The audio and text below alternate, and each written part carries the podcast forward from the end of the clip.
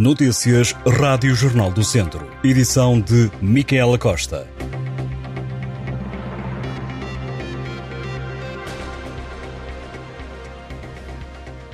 ,5% da população do distrito de Viseu recebeu o rendimento social de inserção no último ano.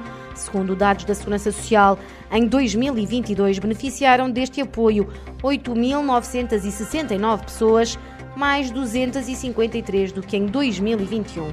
Os 127,63 euros de prestação média paga no ano passado foi o valor mais alto no distrito de Viseu desde que a Segurança Social começou a reunir dados estatísticos há 19 anos. Um número que se justifica pelas várias atualizações do valor do subsídio por via do aumento do salário mínimo, do emprego e de outros apoios sociais.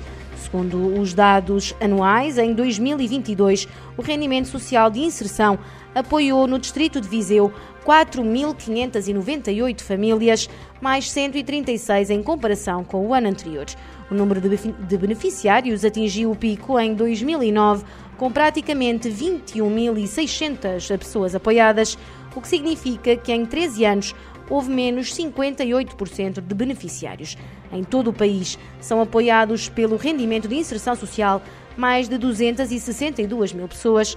A maioria dos beneficiários são crianças e jovens até aos 18 anos. A Câmara de Tondela atribuiu no ano passado 89 apoios à natalidade e adoção de crianças, que totalizaram um valor de 46.950 euros. Cada família recebeu 500 euros por filho. Desde há quatro anos foram entregues 328 subsídios à natalidade. A autarquia dá 500 euros pelo nascimento do primeiro filho 550 euros pelo segundo e 600 pelo terceiro. Os apoios devem ser pedidos ao município até meio ano após o nascimento ou adoção da criança por pessoas que vivam em Tondela há pelo menos 5 anos. A Câmara de Lamego aumentou o apoio financeiro às associações locais para mais de 420 mil euros, o que corresponde a uma subida de 12,5% em relação ao último ano de 2022, o anúncio foi feito pelo Executivo Camarário, que decidiu apoiar 56 coletividades do Conselho. Segundo Francisco Lopes, presidente da autarquia, o apoio às associações é um investimento de Lamego e dos lamecenses no setor desportivo e cultural para tornar a comunidade mais viva e ativa. Associações desportivas, bandas filarmónicas e grupos de escuteiros estão entre as entidades que receberam financiamento municipal, tendo como contrapartida a obrigação de cumprir o plano de atividades apresentado. No último ano, os 123.800 peregrinos que percorreram os dois caminhos portugueses certificados para Santiago de Compostela geraram receitas de 16 milhões de euros.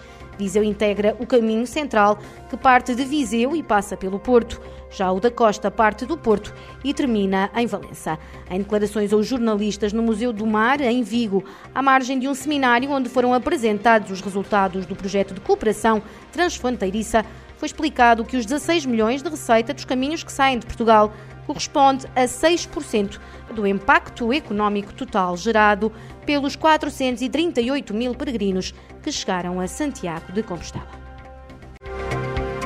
Estas e outras notícias em jornaldocentro.pt